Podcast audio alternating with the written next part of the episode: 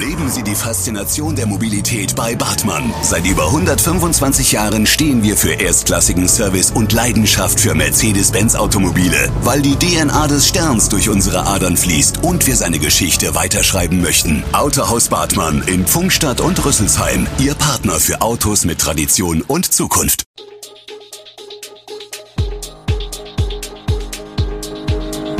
Gude, unser morgendliches News Update. Das Wichtigste aus Südhessen für Sie im Überblick.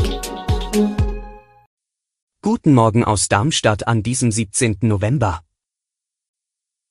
Club Freudenhaus schon wieder zu, Nachfrage nach PCR-Tests in Darmstadt-Dieburg steigt, Ampel plant Haftstrafen für Impfnachweisfälscher. Das und mehr gibt es heute für Sie im Podcast.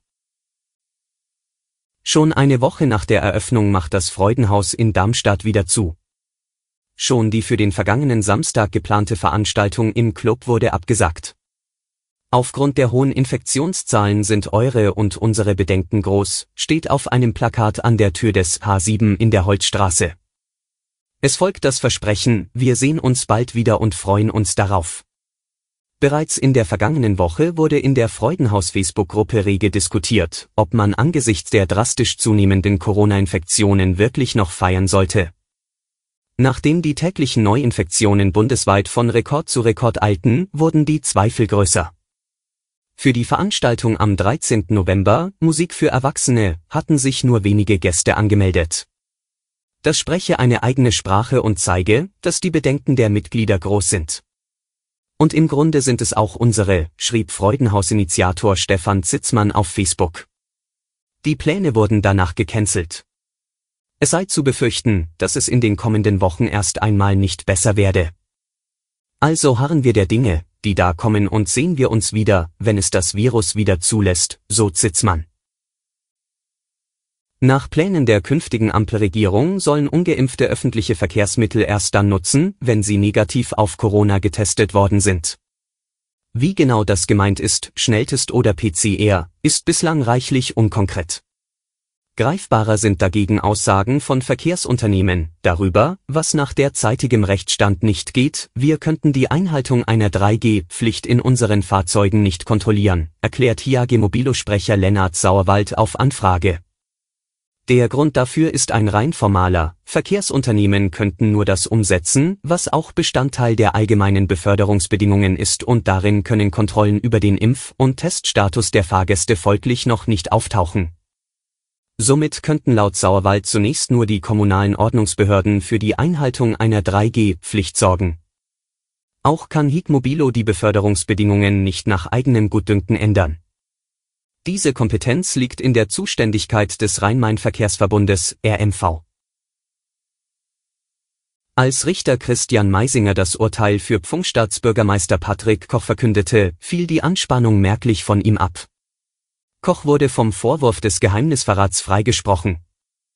Ein kurzes Durchatmen und das sichtbare Absenken der Schultern waren klare Signale, wie sehr Koch in den rund anderthalb Stunden Verhandlung unter Druck gestanden hatte.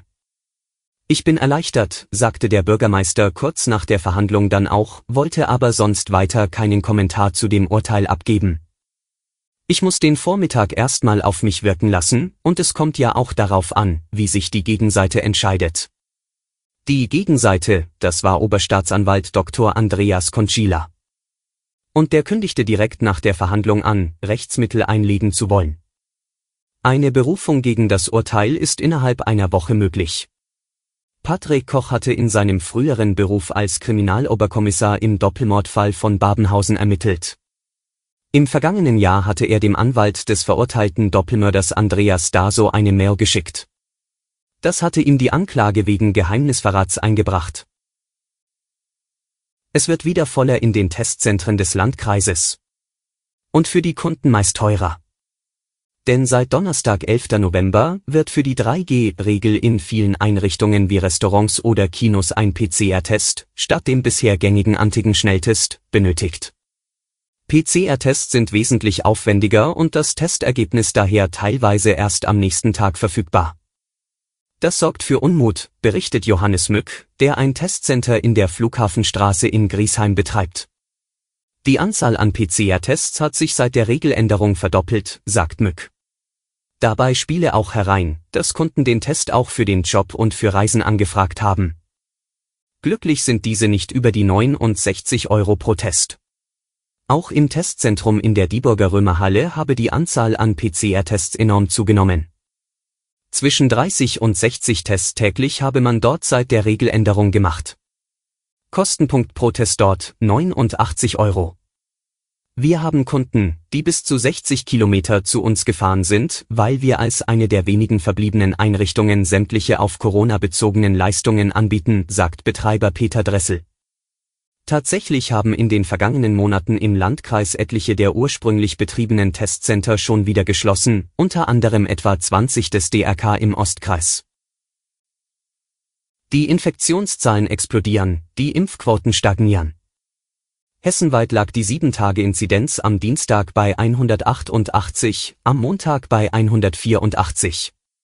Das Infektionsgeschehen aber ist in Hessen sehr unterschiedlich. Keine Stadt, kein Landkreis liegt aktuell unter einer Inzidenz von 100. Spitzenreiter bei der 7-Tage-Inzidenz in Hessen ist derzeit die Stadt Offenbach mit 295. Und der Nachbar Frankfurt liegt mit einer Inzidenz von 273 auf dem unrühmlichen zweiten Platz. Und es zeigt sich, nicht immer gilt, dass sich vor allem in den Städten viele Menschen infizieren. So hat der Odenwaldkreis aktuell eine 7-Tage-Inzidenz von 270, der Landkreis Bergstraße 239 und der Werra-Meißner Kreis 223. Die gemeldeten Neuinfektionen betreffen nach Erfassung des Robert Koch Instituts verschiedene Altersgruppen in unterschiedlichem Maße. So liegt sie aktuell bei der Altersgruppe 5 bis 14 Jahre mit 406 besonders hoch. Die 15 bis 34-Jährigen in Hessen liegen aktuell bei einer Inzidenz von 216 und die sehr große Gruppe der 35 bis 59-Jährigen bei 189.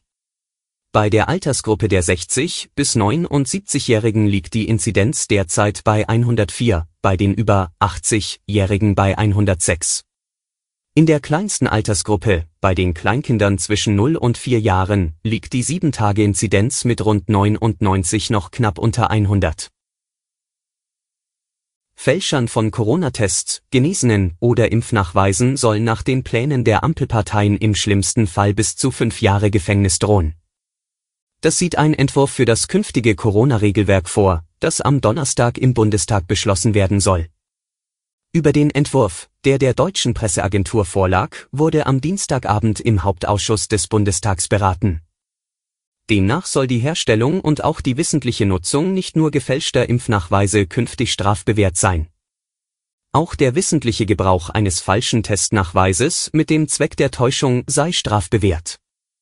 In besonders schweren Fällen des unbefugten Ausstellens von Gesundheitszeugnissen, wenn der Täter gewerbsmäßig oder als Mitglied einer Bande handelt, soll eine Freiheitsstrafe von drei Monaten bis zu fünf Jahren möglich sein.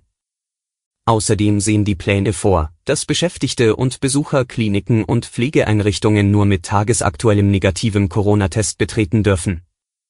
Eine Impfpflicht für Einrichtungen etwa der Pflege will die mögliche Ampelkoalition dagegen vorerst nicht vorsehen. Alle Infos zu diesen Themen und noch viel mehr finden Sie stets aktuell auf echo-online.de.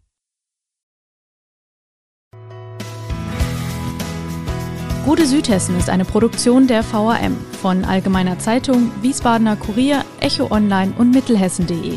Redaktion und Produktion die NewsmanagerInnen der VAM. Ihr erreicht uns per Mail an audio.vam.de.